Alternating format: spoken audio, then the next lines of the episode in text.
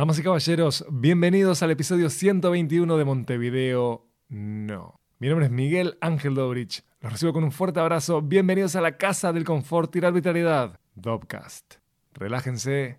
Acá se viene a pasar bien. Y hoy tenemos un invitado que es un peso pesado, ¿eh? Un lujo. Nicolás Jodal, CEO de Genexus, una de las mayores empresas tecnológicas de América Latina. Este episodio es presentado por Amenaza Roboto, periodismo exponencial. Ponete al día con el mundo tecnológico y científico en www.amenazaroboto.com. Sigue Amenaza Roboto en arroba amenaza roboto y en facebook.com barra amenaza roboto. Tomo arigato, Mr. Roboto.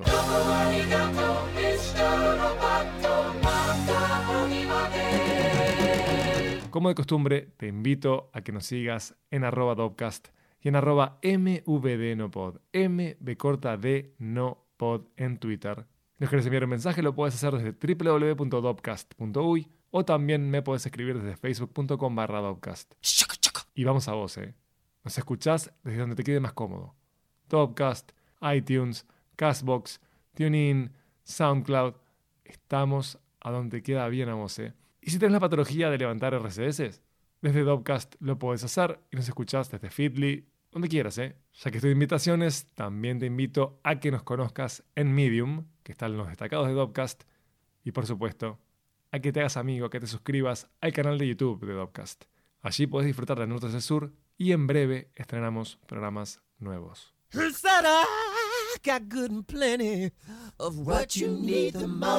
Estar a nada de disfrutar de Nicolás Jodal, un caballero altamente generoso, preciso. Con Nicolás charlamos sobre sus pasiones, la lectura, levantar pesas, jugar al golf y por supuesto su trabajo en Genexus. ¿Cómo trabaja Nicolás? ¿Cuál es el valor del ocio en su día?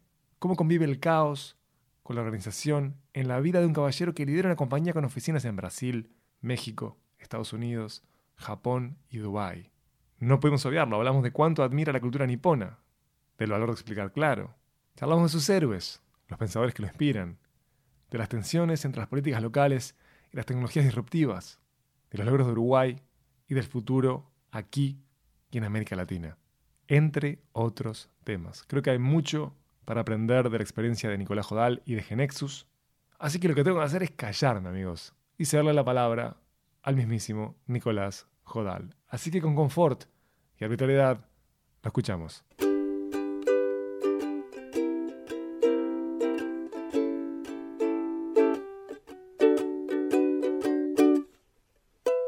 Yo siempre tuve la. Yo tengo, por naturaleza nomás, una altísima capacidad de concentrarme. Yo, cuando, cuando estoy haciendo una cosa consigo pensar en eso y nada más que en eso. Entonces, lo, lo- yo qué sé, por ejemplo, cuando estoy trabajando estoy solo, digamos, estoy programando, estoy solo pensando en eso. Y cuando estoy jugando al golf, estoy solo pensando en el golf. Y cuando estoy haciendo pesas, que es otra cosa que me gusta, solo estoy pensando en pesas. Entonces, digamos, como que tengo cajas que son separadas. Nunca, difícilmente esté pensando, cuando estoy haciendo una cosa, estoy pensando, haciendo otra, ¿no? Cosa que enloquece a mi mujer, porque me dice que no tengo ninguna capacidad. Yo digo, solo puedo hacer una cosa a la vez. Digo, y ella dice, yo hago 10 cosas a la vez. Yo soy, yo soy lo opuesto, digamos. Solo, solo puedo hacer una. Pero cuando hago esa, estoy totalmente concentrado en esa. No, no me, no me, Yo creo que es una virtud eso. bueno, yo dado que la tengo, lo tengo que considerar como una virtud, digamos, pero sí, sí, soy eso. A veces es muy malo por el- con otras personas, porque a veces estoy tan concentrado que me hablan y respondo en automático, así que ni sé lo que respondí, digamos, ¿no? Porque yo sigo concentrado, ¿no? Entonces eso, pero, pero como que yo, digamos, como que hago ese tipo de cosas, ¿no? Difícilmente arrastro, ¿no? Y- por ejemplo, acá tenemos algunas reglas, ¿no? Una de las reglas es, cuando almorzamos, no hablamos de trabajo. Entonces vamos, podemos hablar de política, de fútbol, de lo que quieras, digamos, de un montón de cosas, pero no de trabajo. Así que no, no, no arrastras cosas. ¿no? Después cuando volvés, sí, digamos, tenés que hablar con alguien, lo hablas, pero en, el- en- los momentos de, de, de- de liberación o de, de ese estrés, no, no haces otra, te liberás y charlas de otras cosas. ¿no? Es Eso muy interesante bastante. eso porque estás concentrado en el aquí y en el ahora, pero parte de tu labor es estar todo el tiempo proyectando hacia el futuro. Sí, sí. Entonces hay como una tensión entre esa eh, cualidad eh, innata Sí, y tu, y tu labor. también hay otra cosa, también otra cosa. Yo no, no, tengo, tampoco tengo una cosa ultra planificada, Digamos, yo, yo, por ejemplo, es decir, tengo que tener tiempo de ocio, tengo que tener tiempo de, de, que no sé lo que estoy haciendo ahora, digamos. Entonces, si hay un tema que me interesó y la verdad que no sé ni para qué, digamos, este, lo sigo durante un tiempo o cosas por el estilo. tampoco es que diga, yo tengo todo planificadito, no, no, tengo bastante tiempo de ocio, bastante tiempo. otra de las reglas, por ejemplo, que tengo es, yo trato de no tener reuniones en la mañana. Yo soy mañanero, yo pienso mucho mejor en la mañana que en la noche, siempre fui así. Entonces aprovecho el tiempo que pienso, digamos, mi, capacidad intelectual más fuerte en la mañana, no, no tener reuniones con gente. Y tener reuniones a partir del mediodía para adelante. A veces no puedo, ¿no? Pero, pero trato de, hacer ese tipo de cosas.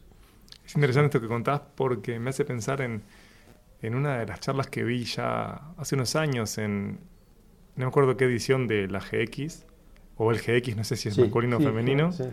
Eh, si fuera la, la, conferencia o las conferencias era femenino, este, pero no me acuerdo cuál fue, si fue GX 27, 26, no sé, en donde Eduardo Mangarelli, que quien era el, el CTO de Microsoft Latinoamérica, ahora no sé cuál es el cargo, Eduardo, no me lo acuerdo, pero sé que tiene a las Américas. Este, él daba su método que para mí es fascinante y enloquecedor, de un nivel de patología increíble, admirable, porque yo soy una fuerza del caos y puedo identificarme más con eh, la necesidad de tener partes del día desestructuradas. Sí, Me parece yo, soy, útil. Yo soy, yo, yo soy bastante pelotado en eso y, lo fomento, digamos, ¿no? No, no, no, no tengo así todo totalmente estructurado. Y Edu, en esa presentación que se puede ver en el canal de YouTube de ustedes, explicaba que utilizaba el método Pomodoro para su vida laboral. Y hay un momento que llegaba como al pico de, la patología, que le escribí pues, enseguida, tras verlo le dije, Edu, divina tu patología, divina, con gráfico con colores. Sí. Y era increíble. Fue brutal. hay una parte que me parece que es como altamente adoptable de, de eso. Y hay otra que, claro, eh, volvemos a esto que vos decías al comienzo de nuestra charla, con la que uno viene. Hay algo que es innato, hay estructuras que te hacen ser quien sos y es muy difícil reprogramarse, reconfigurarlas para ser funcional a, tu Yo, por ejemplo, uno de los temas para mí es, digamos, eh, quién pone la agenda, digamos, o, la gente que me pide las reuniones o yo, digamos. Entonces, entonces claro, si, si, si doy muchas reuniones, al final estoy, digamos, alguien me está poniendo la agenda, digamos. Voy, voy eh, no, puedo imponer yo lo que quiero hacer, digamos. Entonces, perdés el día. Exacto. si me voy y digo, ¿tú qué, hice, viste, digamos, de, productivo? Entonces, por eso digo, trato de separar las mañanas de la, de la tarde, digamos. Esa es más o menos lo que, lo que trato de hacer. ¿Qué lugar ocupa Genexus en América Latina? Bueno, es, desde el punto de vista de, empresa de software, es una herramienta de desarrollo importante, digamos. Tenemos una, fuerte presencia en todos los países de Latinoamérica. ¿Cómo explicarías qué es Genexus a un abuelo? Es, es, un programa que hace programas. Es decir, normalmente un programador lo que hace, para hacer un programa tenés que contratar un programador que automáticamente, de automáticamente no, perdón, manualmente te escribe el código. Genexus es una especie de robot que hace, que escribe programas programa que hace programa. Llevó muchos años, digamos, tratar de entender en mi familia qué era lo que estaba haciendo, ¿no? Digamos, hasta tenían dudas si era legal o no lo que hacía. Totalmente. Pero, pero bueno, sí es eso, digamos. No, no, es, no es un programa, un programa para las masas, por eso es que es difícil entender de qué se trata. Claro, es un programa para gente de la industria. Exactamente, exactamente. Y ustedes están en América, corregime si me equivoco, tienen oficinas en Estados Unidos. Sí, nosotros tenemos mira, oficinas en San Pablo, en México, en Estados Unidos, en Japón y ahora estamos abriendo una en Dubái. Qué interesante la de Dubái. Sí. Por Dios, porque ya para mí lo de Japón es de un interés infinito. Cuando ustedes hacen sus conferencias, ves como una alta participación de público japonés. Sí, sí. Bueno, hoy, hoy es, nuestro, uno, es nuestro principal mercado. China está creciendo mucho también. Estamos evaluando, es decir, hoy tenemos un distribuidor en China y estamos evaluando tener una oficina o no, todavía estamos en, ese, en, esos aspectos legales de ese tema. Pero estamos, hoy estamos muy fuerte en Asia, digamos. Asia es súper importante para nosotros. ¿Y cómo se llegó a Asia? Digo, está la conexión oriental-oriental, que no creo que tenga nada que ver. no tiene nada que ver. Este, eh, una mezcla de, casualidad y, de tenacidad. Yo te podría decir que hicimos una planificación estratégica y decidimos que el mejor lugar del mundo y no sé qué. Fue casualidad y tenacidad. Es decir, fue porque una vez vino un japonés acá y le mostramos lo que hacía y le interesó y nosotros fuimos para allá y podía ser, pero estuvimos ocho años yendo, yendo, yendo, yendo, hasta que después de ocho años empezaron a, conseguir cosas importantes. Digamos, el, mercado asiático, eh, y lo mismo nos pasó con China, digamos, son años y años de ir, ir, ir, sin tener ningún resultado para que después tengas. Es esa. Pero no, hubo nada visionario ni nada por La imagen eh, que yo me hago es como estar en forma para correr la ola. Exactamente. Ustedes estaban en forma. y cuando viene la ola se corre. exacto, exacto. Es, exactamente eso. Exactamente. Vos tenés que estar preparado. Pero cuando viene tenés que reconocerla y dar. Este. Para nosotros fue súper, es súper interesante Japón, súper, digamos. Bueno, yo me fui metiendo mucho en la, cultura de ellos, ¿no? Digamos, terminás admirándola en, profundidad. Es una maravilla. Una maravilla. Es, es un pueblo la verdad que es una maravilla. este, y bueno, muy, muy diferente al nuestro, ¿no? Muy, diferente. Este, tenés que acostumbrarte a sus valores culturales, a su forma de ser.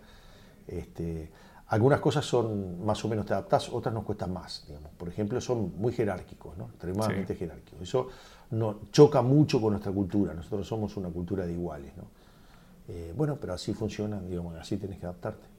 Hay un libro que es una maravilla, que se llama Gestualidad Japonesa, no sé si alguna vez lo leíste, es de Michitaro Tada, que él, como japonés, tuvo la chance de estudiar en el extranjero, en Francia. Entonces este libro lo que hace es, a partir de la gestualidad japonesa, tiende puentes y explicita abismos con Occidente. Claro. Porque, yo qué sé, por ejemplo, o sea, rápidamente al interactuar con un japonés, vos te das cuenta que hay códigos, la risa, la risa que se tapa. Sí se, tapa la sonrisa al reír. Eh, o, por ejemplo, el valor del, creo que se llamaba Ikebana, que es el arreglo floral, para transmitir determinadas cosas. Sí, sí, sí, sí, Entonces analiza una cantidad de cosas este, que pueden ir desde...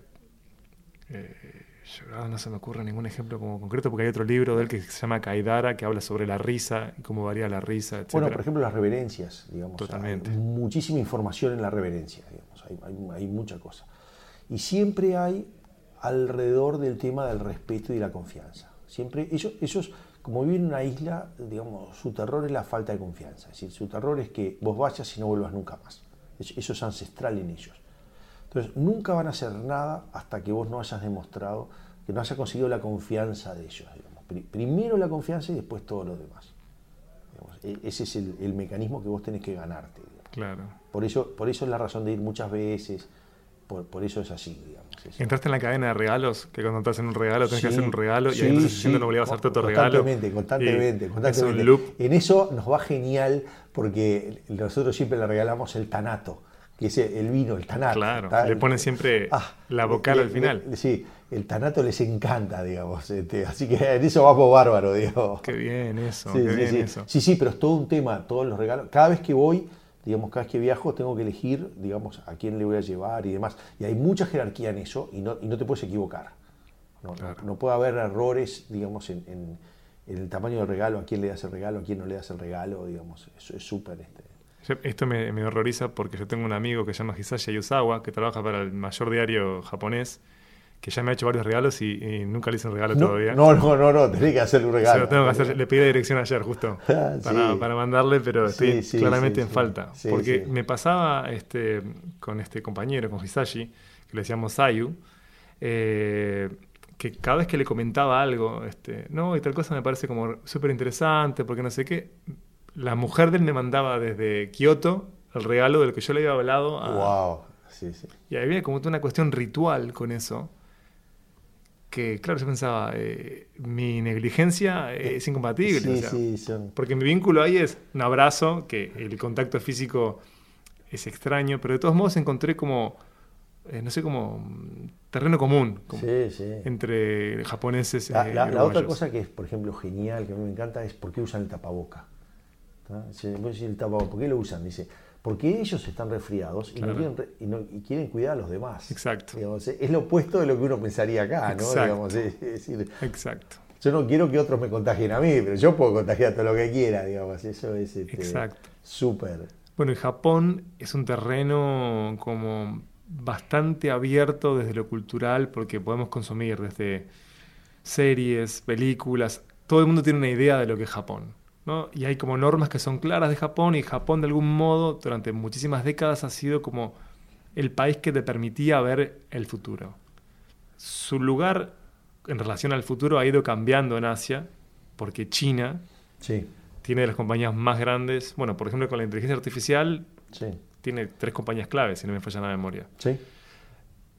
Y el problema con China es que hay una cantidad de empresas eh, occidentales que intentan eh, poner bandera allí y es bastante complejo poner bandera. Sí, súper, súper. Mira, nosotros estamos ya hace varios años. Recién te diría que a partir del año pasado empezamos a, sentir que, vamos bien. Y es como hacer un, un, Genexus diferente, digamos. Es todo diferente. Es decir, ellos tienen otra internet. Los mapas que usás son otros, las interfaces son otras, todo, todo, todo diferente, digamos. Es un mundo diferente, ¿no? Bueno, por ejemplo, pienso cómo se conjuga el tiempo libre, el tiempo social en redes y es con WeChat. a diferencia del resto del mundo. y con eso puede ser todo. Todo, todo, todo diferente, todo diferente. Ahora, está, es otro país que lo estamos viendo súper firme y súper de cerca, porque en muchas cosas, en tecnología, está más adelante del planeta. Claro. Una de ellas, por ejemplo, son los pagos móviles, ¿no? Si todos pagan con el celular, ¿viste? Es decir, eh, los tipos vienen acá y, viste y ves el flaco con la tarjeta de débito, viste que cuando pones que tenés que poner el pin y el otro flaco tiene que mirar para otro lado, viste, para que no le vea el número, viste, es decir, nos ven como diciendo, esto son la época de pibes. una locura. una cosa, una locura. Con un post, una cosa grandota, viste, digo. Lo ven como una cosa de locos, viste.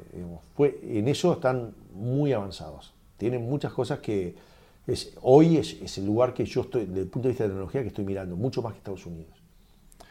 Eh, comenzamos hablando del presente, de estar aquí ahora, después saltamos a tu labor en relación al futuro, que tienes que estar siempre como en forma a lo que pasa y a lo que vendrá, como especulando, viendo qué caminos son los caminos a seguir. Y en charlas que has dado, ¿no? Este, como momentos claves, vuelvo a, los GX o a la GX, como quieran decirlo, hay una constante que se ve cuando uno repasa el archivo de, presentaciones tuyas, ¿no? como keynote speaker. Que vos sos una persona totalmente como apta para el storytelling. Tenés un don para narrar. Tenés un don para volver narraciones complejas, simples. Narraciones que tienen que ver con temas que pertenecen al ámbito tecnológico aptas o abiertas para civiles como yo. En esas narraciones se puede inferir, capaz que estoy equivocado, que a vos te interesa acercarte al mundo de diferentes líderes tecnológicos. Y me imagino que, eso, que te interesa porque, porque te puede inspirar, pero a su vez porque comparten desafíos y porque sus problemas quizás y la resolución de esos problemas te sirvan en tu práctica diaria. Sí, sí, sí. ¿Es así? Sí, eh, a ver, eh, eh, las cosas esas me salen por naturaleza, digamos, no, es que haga nada tampoco especial, digamos, me, salen así. Yo trato de, entender las cosas y, poderlas explicar de forma clara. Y si no la consigo explicar de forma clara, es que yo no las entendí, digamos. a mí me parece, lo flaco que te la complican es que no entendieron. Es decir, el flaco que viene y te explica una cosa y lo que está haciendo es haciéndose el craquito, demostrándote, viste, todo lo que sabe y vos no entendés nada, no me gusta. yo trato, si, si, no, si no consigo explicarla de forma clara es que no terminé de entenderla, digamos, eso, eso es lo que... Pero sí, yo, yo me, gusta mucho, digamos, eh, ver lo que están pensando grandes, grandes pensadores o grandes, este, tengo varios, digamos, yo les llamo héroes, digamos, pero tengo varios héroes así de gente que sigo. ¿Cuáles son? Algunos, tiene una, vos sé que tiene una característica, y la verdad que no sé por qué, alguien sabrá decirme por qué, pero casi todos mis héroes son un conjunto de tipos antipáticos y arrogantes, digamos, ¿no? Ninguno son de lo políticamente correcto, digamos. Este. por ejemplo, uno es, para mí es un tipo que se llama Nassim Taleb, es, un, es, un, tipo que escribió algunos libros súper interesantes, uno es El Cisne Negro, el otro es Antifrágil. Son, yo creo que es uno de los pensadores más importantes, más relevantes de este de este siglo XXI. Nassim Taleb. Nassim Taleb. Es, es, es, te lo recomiendo. Hay un libro que se llama El Cisne Negro y otro que se llama Antifrágil. Son dos este, libros que te parten la cabeza. Este, pero, pero es una máquina de ganarse enemigos, ¿no? Digamos, este, el, para, para, darte alguna idea, digamos, el tipo dice que no cree, no cree en, en, en todos los tipos de, esta, de gente que, este, que adivina el futuro mirando la borra del café, o leyéndote el tarot, o los economistas. Es decir, lo, pone en el mismo nivel, digamos. Entonces, no sé. Yo también. Entonces no se pone, digo, no, no, gana muchos amigos, digamos, pero, pero es este. Ese, es un, un, tipo muy interesante. Otro que yo sigo mucho, mucho, se llama Ichak Adices, que es, el, es un gurú de, de, management, que es, a mí me enseñó todo respecto a cómo se comporta una organización, cómo nos comportamos las personas dentro de las organizaciones, digamos, qué cosas son normales, qué cosas son anormales, digamos, ese tipo de cosas. Lo, sigo mucho, lo cito bastante en mis charlas. Para mí es un sabio. ¿Puedes repetir el nombre? Sí, sí, Ichak Adices. Ichak Adices, ¿de dónde es él? Es, bueno, él nació en Yugoslavia, viste, que ahora, ahora creo que se enteró que era en Macedonia, que era una cosa así, porque se partió todo, pero su origen era Yugoslavia. Vive en, en, Los Ángeles, ya es un señor mayor, está con algunos problemas de salud, ya tiene ochenta y pico de años, pero, pero tiene varios, varios libros sobre sobre todo el comportamiento de las personas en las organizaciones. Yo di una charla, una charla de, TED, eh, de TEDx en Montevideo, acá, que fue sobre, ese, sobre, sobre la teoría de Adices, que llamó Las cuatro vitaminas, que se hizo bastante viral en el ambiente de Uruguay, que contaba un poco ese tipo de cosas. Es, un crack. Al otro, al otro de mis héroes también, que es, no es un, persona que se agrade, que consiga muchos amigos, se llama Mark Ripetoe, es, un, es un tipo que se dedica al tema de de entrenamiento de fuerza. Digamos, ese, y a partir de él se me dio por hacer un entrenamiento de fuerza. Yo hago ahora este, con valores bastante, nunca había hecho en mi vida, digamos, y, este, y ahora hago valores, este, peso muerto 150 kilos y cosas por, el estilo, sin haber hecho nunca nada, digamos, y siguiendo este tipo. ¿Me lesiono solo con pensarlo? No, no, nunca tuve ninguna lesión ni nada. Este, pero sus métodos didácticos hacen que Hitler sea una maestra kindergarten, ¿no? Digamos, no, no es especialmente tampoco simpático, pero... En el fondo, yo creo que los tipos que más me interesan son los tipos que, que van contra la corriente son, los que más leo, son o, los que me sorprenden mucho lo que dicen, ¿viste? Si me, cambia lo que yo estoy pensando, o cuando van contra la corriente. Para mí es el, tipo que dice, la multitud va para un lado y el tipo dice, yo voy para el otro porque toda la multitud está equivocada. A mí eso me seduce ese tipo, digamos. Lo escucho, ¿no? Normalmente está equivocado, pero alguna vez le la embocan grande. Sí, es interesante ahí una tensión que pueda haber entre como el referente y vuelvo a, tu labor. Porque hay una parte importante, corregime si, me equivoco también, porque lo mío es totalmente como civil, cuando uno trabaja en una organización que hace negocios en diferentes mercados, es que vos debes ser funcional, debes ser funcional a las normas de juego. Sí, y por lo tanto, eso te lleva a estar en diálogo con el status quo, con la clase política, y hay veces en que las empresas, no digo que en el caso de Genexo, sino las empresas requieren de avances eh, normativos, de regulaciones, para que, se, para que digamos, esté el contexto adecuado sí, claro. para que crezcan determinados proyectos. Entonces, ¿cómo, cómo se lleva...? Para nosotros eso fue muy divertido porque, por ejemplo, digamos, cuando, recién empezamos con la, con, la, industria de software, no había nada acá, ¿no? Entonces, este, yo tengo el recuerdo, por ejemplo, la primera vez que hicimos una exportación, ¿no? Entonces exportamos, me acuerdo que eran 20 mil dólares a Chile. Y era el momento que había que pasar las exportaciones por el Banco República. ¿no? Entonces mandamos la factura al Banco República y el flaco nos devuelve la factura porque dice que no tenía peso. Decía un Genexus, 20 mil dólares, pero decía cuánto pesaba el Genexus. ¿Viste? Excelente. Y entonces, entonces yo le digo, yo qué sé, digo, ponele 20 gramos, ¿viste? Entonces le pusimos por joder 20 gramos. El loco nos llama y dice, ¿qué estamos vendiendo a, 20 mil dólares 20 gramos? ¿viste? Estos flacos están vendiendo merca. Están vendiendo droga. claro, porque es era. Falopa. Claro, esto era, ¿de qué estás hablando? ¿viste? Digo, entonces nos trancaron la factura. Mirá, no lo puedo creer. Le tendríamos que haber dicho. Entonces, sí, realmente hay muchas cosas de la normativa que, que, estaban muy fuera, digamos, del ambiente para el cual están pensados muchas de las normativas.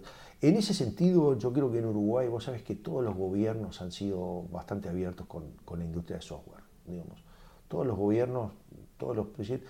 Yo, yo creo he conocido a todos los presidentes, con el único que no he tenido, digamos, mucho contacto es con, con Julio María Sanguinetti con todo lo demás he tenido, y, muchas veces de, tener conversaciones bastante interesantes con, muchos de ellos. Y contame, ¿por qué no se dio eso? Digo llamativo y doy contexto para los escuchas hispanohablantes que quizás desconozcan que Sanguinetti fue presidente dos veces. Sí. Por eso es llamativo que no haya habido... la primera vez porque éramos chicos nomás, digamos, era, era en, la primera. La segunda vez, no, la verdad que no sé, digamos, la, verdad que no. Fue, si querés, el, el gobierno más este, alejado de del tema de la industria de software. Alguna vez él dijo, yo calculo que después cambió de opinión, pero alguna vez dijo este, Bill Gates, este, que vende humo, digamos, claro, porque es intangible, ¿viste? El, en ese momento, calculo que después se, se ayornó un poco, ¿no? Pero digo, pero siempre creo que, creo que nos vio en algún momento como diciendo, esto, estos flacos no, no, si no tiene peso no, no. Esto no, puede prosperar. Claro, si no tiene peso no, ¿viste? Pero en general todos fueron bastante, todos los presidentes fueron bastante abiertos a decir, a ver, ¿qué está pasando en esto y cómo podemos adaptar Uruguay a eso? ¿no? eso ha sido bastante, digamos, he tenido bastante diálogo con, muchos. Por azar, eh, a veces y otras veces no fue por azar, he tenido la chance de tener pequeñas charlas con vos y recuerdo una de ellas que se dio también en la última edición, el GX28, en la que vos te has concentrado en algo que te venía fascinando, que es el desarrollo del transporte autónomo. Sí. Sí, en esa como industria que viene estallando y yo qué sé, por ejemplo, hace muy pocos días em, el CEO de Tesla, que ahora no me sale el nombre, no puedo creer, me pasa siempre lo mismo con Elon Musk, anunció que para el año que viene va a estar totalmente funcional el primer Tesla autónomo. Nada menor eso, ¿no? No, claro. Nada menor. Y claro, eh, al hablar de esto, vos empezabas a considerar cómo, cómo van cambiando temas de logística, cómo va afectando el funcionamiento de las ciudades, cuáles son, yo qué sé, por ejemplo, pienso en Arari, ¿no? Cuando él habla que con el desarrollo del transporte autónomo, eh, los accidentes, que creo que también charlamos, van a descender en un 90% por la efectividad. Es muy probable.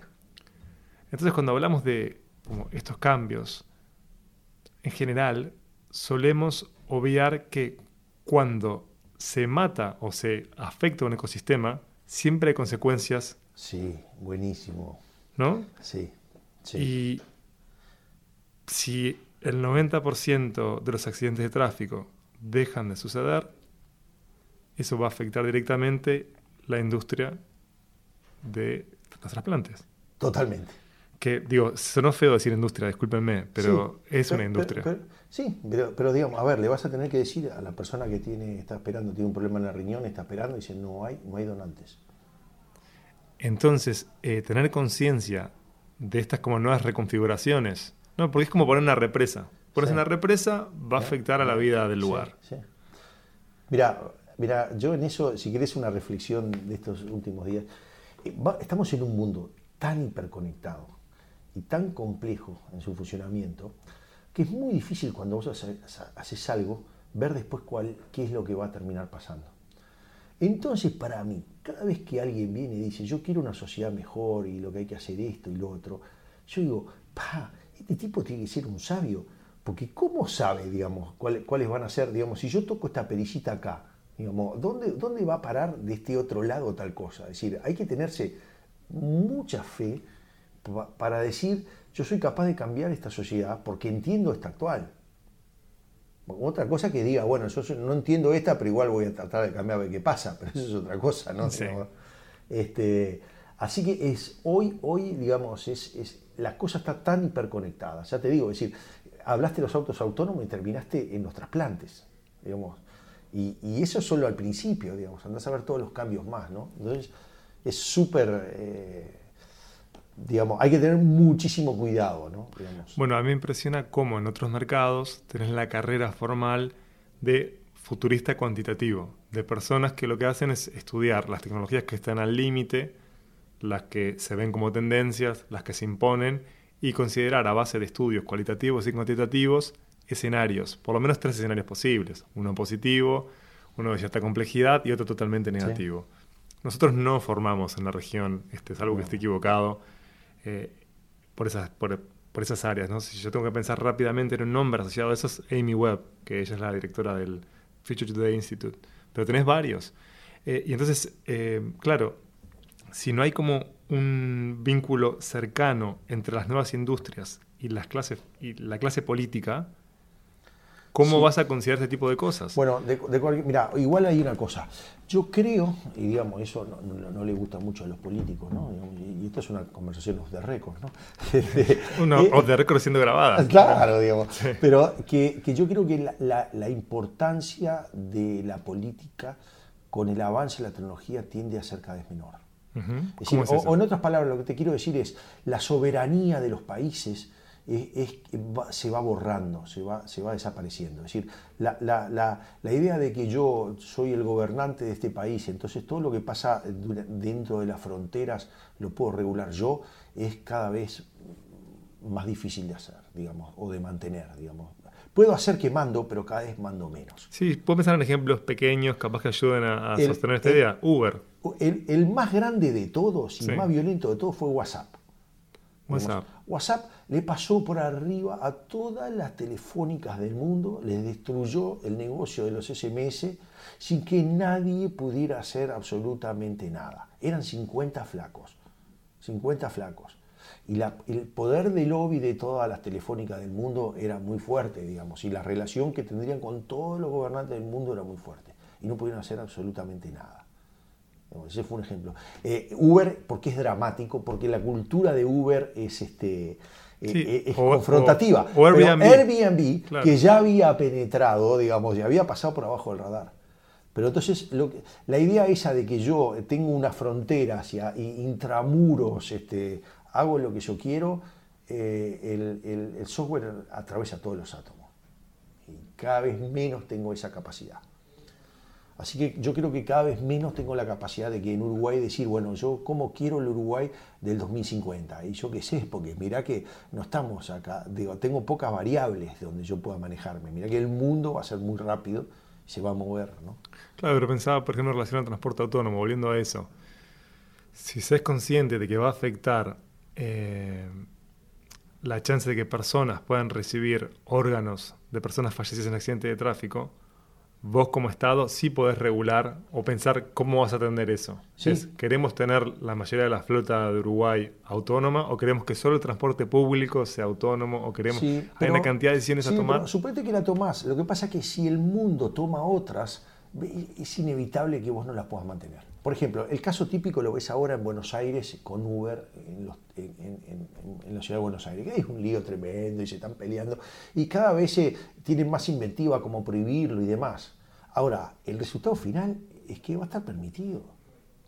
Es, una batalla perdida de los gobernantes, digamos. Es que es un virus que se instaló. Eh, por eso, no, no, lo van a poder, digamos, no, es demasiado fuerte, digamos, como para poder evitarlo. Claro, la presión exterior claro lo penetra todo, digamos. y en paralelo además también cuando tenés soluciones que atienden problemas que las viejas soluciones no atendían, Exacto.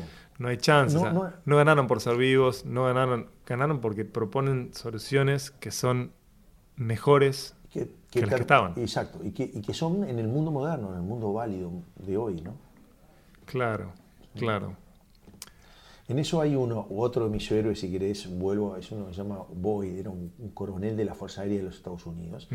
Y el tipo tenía un, poco, es, digamos, desde mi punto de vista, es uno de los grandes estrategas militares que hubo, digamos, es decir, primero fue Sun Tzu, ¿no? digamos, el otro Clausewitz, y este fue uno de los importantes.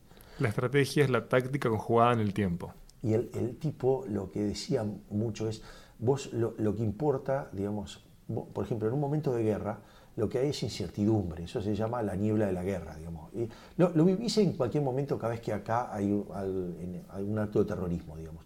Las primeras noticias son confusas y siempre son muy exageradas, digamos, decir, pasa algo y, bueno, son 10.000 muertos, 15.000 muertos, esto, lo otro. después que pasa el tiempo las cosas vuelven a su normal, pero lo normal en un momento de guerra o de atentados o demás es que la incertidumbre sea altísima y la exageración gane.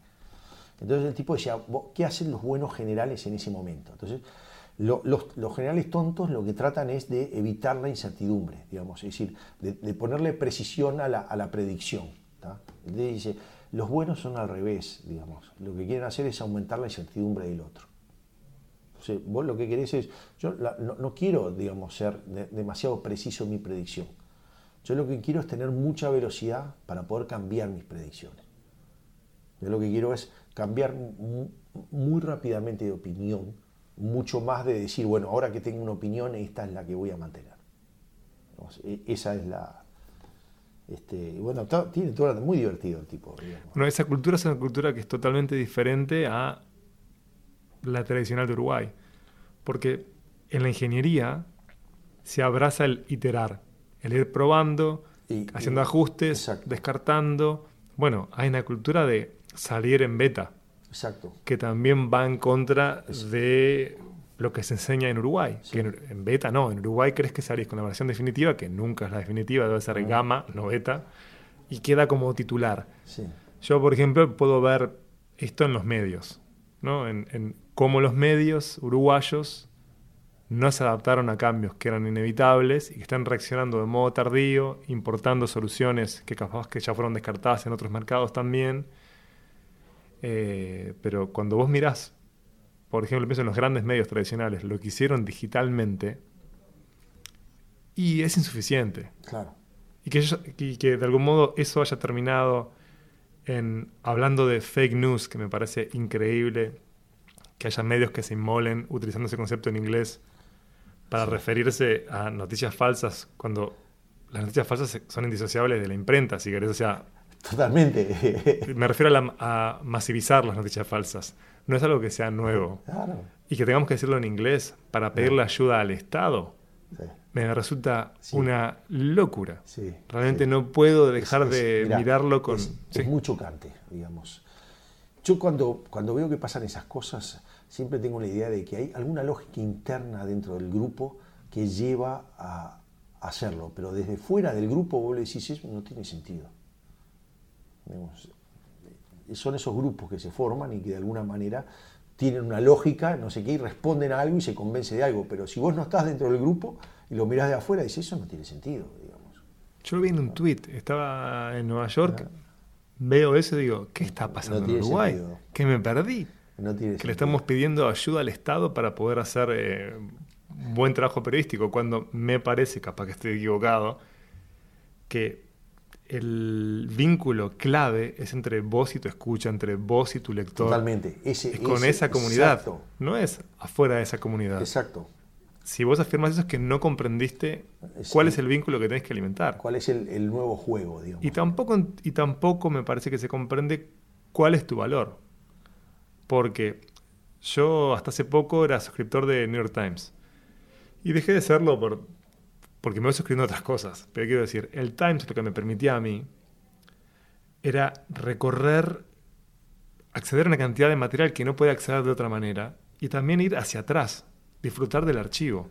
O por ejemplo me basa con The New Yorker. Yo con The New Yorker hace tiempo me compré eh, unos DVDs, que ya, ya creo que no se vende eso, que tenían desde el primer número de New Yorker hasta 2002. Todo. Absolutamente todo porque al, final tu valor está en el archivo. Sí. ¿no? O sea, puedo leer la publicación de cuentos de Borges en inglés en The New Yorker, eh, o ver todas las historietas que se publicaron desde que nació The New Yorker. Y pienso yo que sé, por ejemplo, en El País, que no, es que quiera hablar del país, pero El País tiene un archivo fotográfico que es invaluable. Estamos hablando que es el testigo de la historia de Uruguay. ¿Cómo puede ser que yo no pueda acceder a eso, que no esté digitalizado? Porque ahora que están empezando a vivirse los paywalls, este, o las paywalls, no sé cómo decirlo, en, Uruguay, ¿por qué, ¿por qué te daría mis datos o pagaría yo si no hay nada, si no hay una contrapartida válida?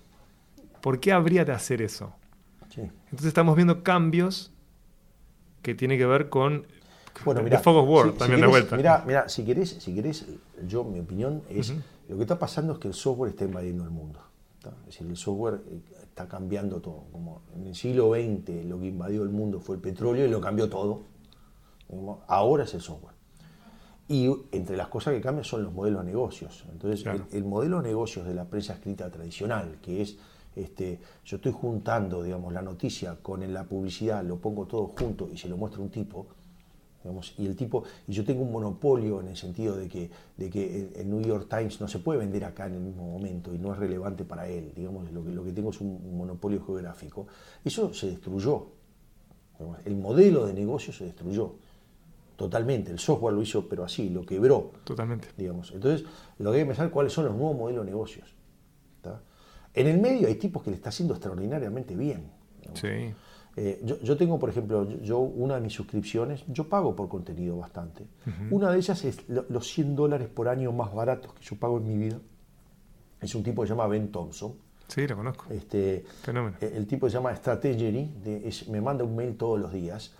Es, un- es un monstruo el tipo. Digamos. Ahora, lo que, ¿por qué estoy pagando? ¿Qué es lo que me- no me está dando noticias?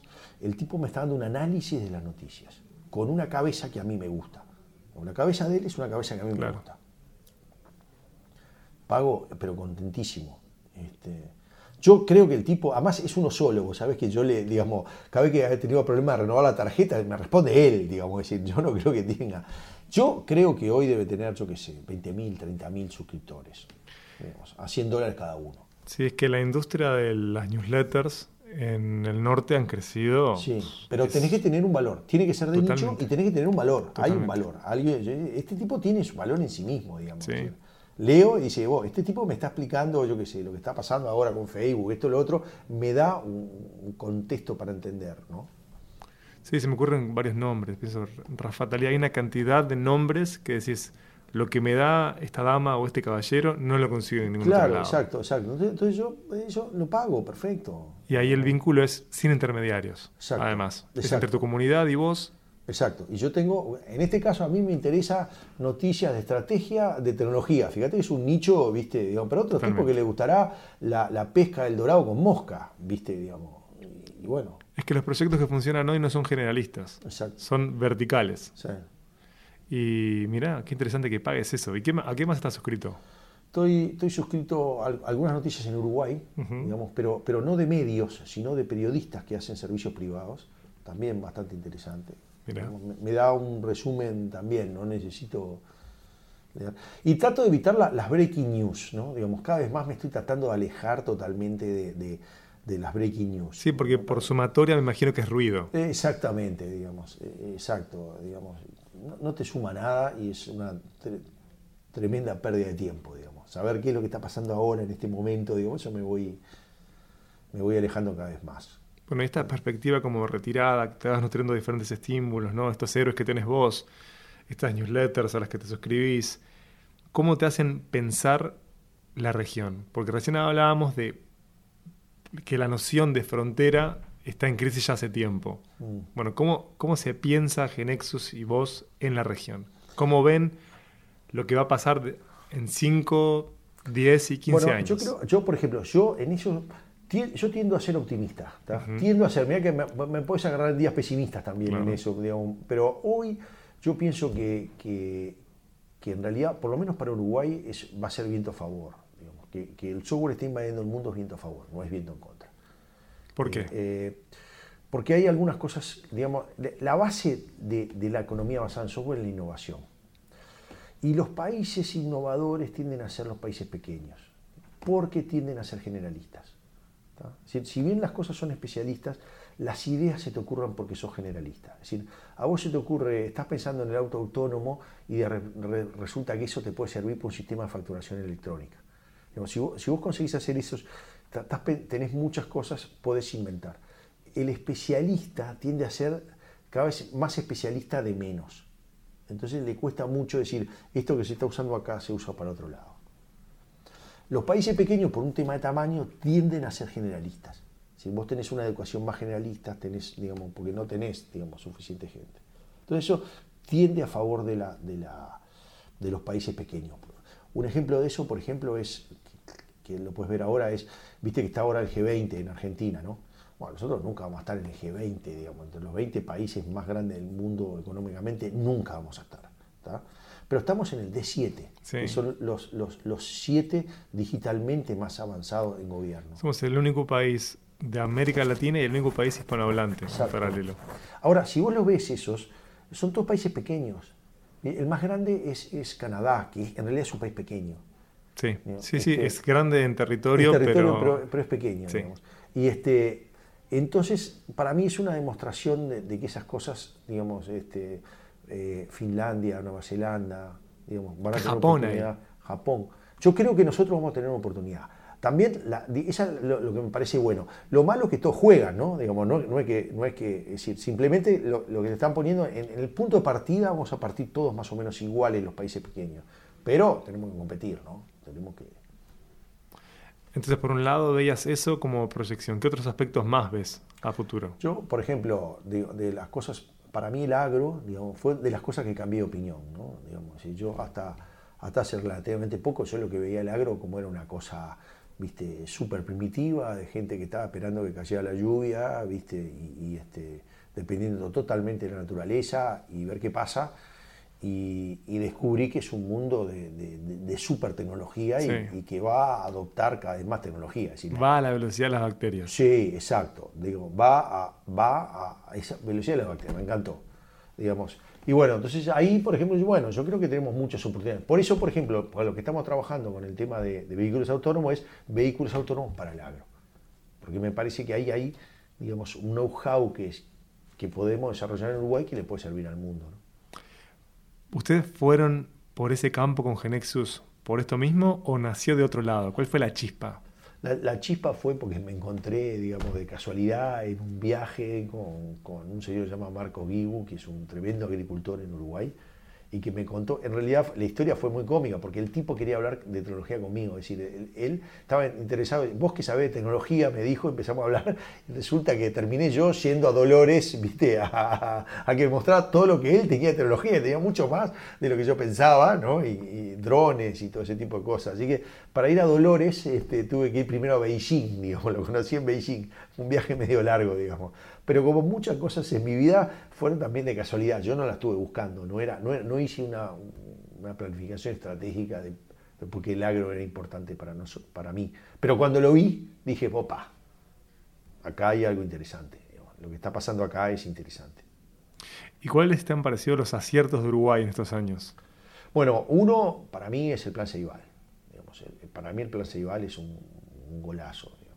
es una, algo que, bueno, hoy, hoy se ve de otra manera, pero yo participé, estuve de cerca, digamos, en el inicio, y era todo, esto no va a andar, la máquina no sirve para nada, este, es decir, era todo, todo posibilidad de fracaso, ¿no? Digamos, todo, todo, y ahí fue Miguel Bresner que dijo, lo quiero hacer y, hay que hacerlo, y, y, es fácil, ¿no? Cuando todo el mundo decía, esto es imposible, esto no va a andar nunca, digamos, y este para mí ese es otro. El otro, por ejemplo, que vos decís, esto que tiene que ver, es el plan de, el, plan de trazabilidad. Somos el primer país del mundo que tiene el 100% del rodeo trazado. Eso, es, eso a mí me gusta mucho ese tema porque este, una de las cosas es, es la ley de trazabilidad fue votada por unanimidad. El 100% de los legisladores lo votó. Yo tengo una teoría por qué lo, lo votaron por unanimidad. ¿Cuál es? Yo creo que no tenían ni idea de lo que estaban votando. pero, yo creo que es eso. Pero bueno, lo votaron todo, digamos. Y el asunto es que hoy eso nos da una ventaja competitiva. Claro. Hoy nos da una ventaja competitiva. Australia no, todavía no lo consiguió. Todavía no lo consiguió. ¿Por qué? Porque, bueno, es mucho más grande, digamos. La población no es tan grande, pero geográficamente es grande y eso es una complicación. Este, así que bueno, esas son algunas de las cosas. Yo creo que Uruguay tiene esa posibilidad de alguna, yo le digo un poco jodiendo, ¿no? Pero país beta test. Totalmente. Es decir, acá podemos probar cosas que otras cosas a nivel en otros lugares no puedes probarlo. Pero tiene que haber una cultura de comprender que eso es un laboratorio. Si no hay cultura de laboratorio. Sí, pero, pero, pero a ver, eh, no vas a poder convencer a toda la, toda la gente. No, no lo, vas a, lo que hay que hacer es hacer cosas. Y, en Uruguay pasaron esas cosas, pasaron estas. A ver, hay gente que no le gusta la trazabilidad, hay gente que no le gusta el plan Ceibal, digamos, siempre va a haber eso, ¿qué vas a hacer? Sí, pero hay una cosa interesante del plan Ceibal, es que el plan Ceibal han sido muchos planes. Sí, en realidad, exactamente, digamos.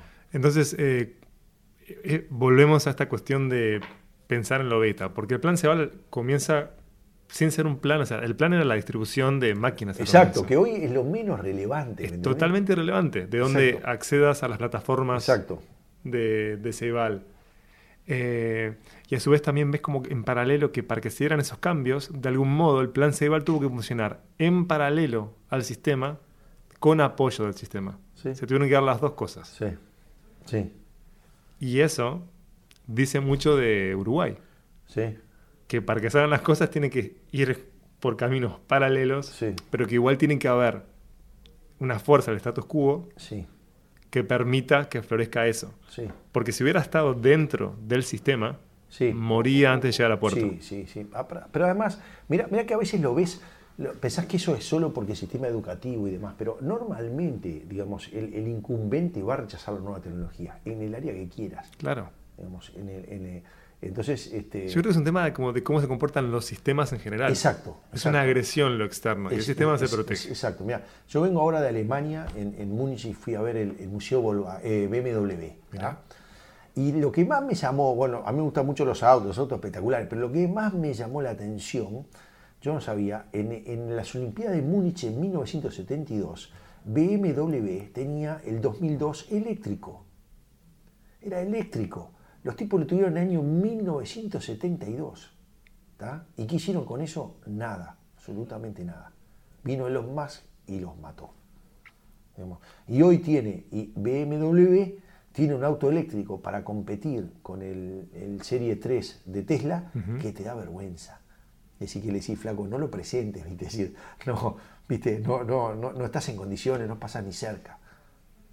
Entonces, es natural que los incumbentes digan, no, esto, no esto, esto no sirve para nada, esto, digamos. Entonces, hay que hacer, digamos, para que después desde el hacer las opiniones vayan cambiando. ¿Qué te parece Silicon Valley? ¿Cómo se dialoga desde la región con Silicon Valley? Yo no le doy mucha pelota a Silicon Valley. no, no. Sí, algunos pensadores. Hay, hay algunos tipos que me súper interesan. Otra vez, todos tipos antipáticos. Este, algunos no tanto. Paul Graham, por ejemplo, que es el, fundador de Google Combinator, es un tipo muy simpático. por ejemplo, uno que, que, genera bastante este, eh, repulsión, digamos, que es Peter Thiel, que es el, es el único tipo en Silicon Valley que apoya a Donald Trump. Es decir, imagínate lo que es el tipo, ¿no? es cualquier cosa menos simpático y políticamente correcto. Pero sin embargo, digamos, a pesar de todas esas cosas, este, tiene algunas cosas interesantes. Entonces hay algunos pensadores que yo sigo. Pero esa, esa, esa mítica que hay en Silicon Valley yo no creo que se pueda aplicar fuera de Silicon Valley. Digamos, no, no, no tengo ni, no, me interesaría nunca ser el, antes parecía Silicon Valley de Montevideo, digamos, ese tipo de cosas.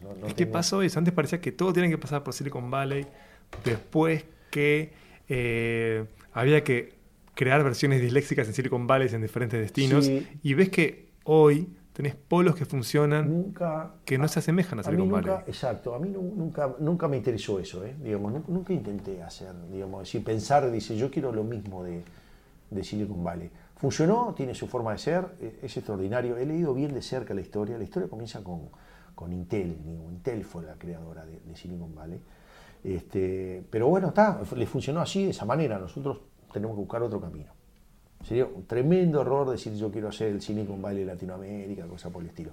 De marketing suena bonito, pero no nos hace andar ni nada, digamos. ¿Y cuál es el camino? Porque imagino que debes soñar con el camino. El, camino para mí el camino es seguir nuestro camino, pero de innovación. Es decir, lo que sí quiero de Silicon Valley es la enorme capacidad de innovación que tiene no de la forma eh, que, ellos lo tienen. Yo creo que lo tenemos que buscar, digamos, algo que funcione de acuerdo a nuestra cultura, digamos. ¿No? Eso tiene una cultura bastante asesina, ¿no? Digamos, es, este, digamos, pero, pero sí esa, sí esa sesión de, velocidad tiene que haberla. Digamos, no, no, no, no, sirve, ¿eh? sigamos, sigamos. Tenemos que dedicarle fuerte y darle profundo a eso, ¿no? Perfecto, Nicolás. Me quiero robarte más tiempo. Creo y espero que todos hayamos tomado nota de los nombres y estos conceptos claves. El mayor de los éxitos y muchísimas gracias por no, gracias la charla. Muy divertida la charla. Muchas gracias. Este episodio fue presentado por Amenaza Roboto. Periodismo exponencial. Sigue Amenaza Roboto en www.amenazaroboto.com, en arroba amenazaroboto y en facebook.com barra amenazaroboto. Mi nombre es Miguel Ángel Dobrich. Los espero por acá, por la Casa del Confort y la Vitalidad, es decir, Dovcast, y mi podcast, Montevideo No. Hasta la próxima.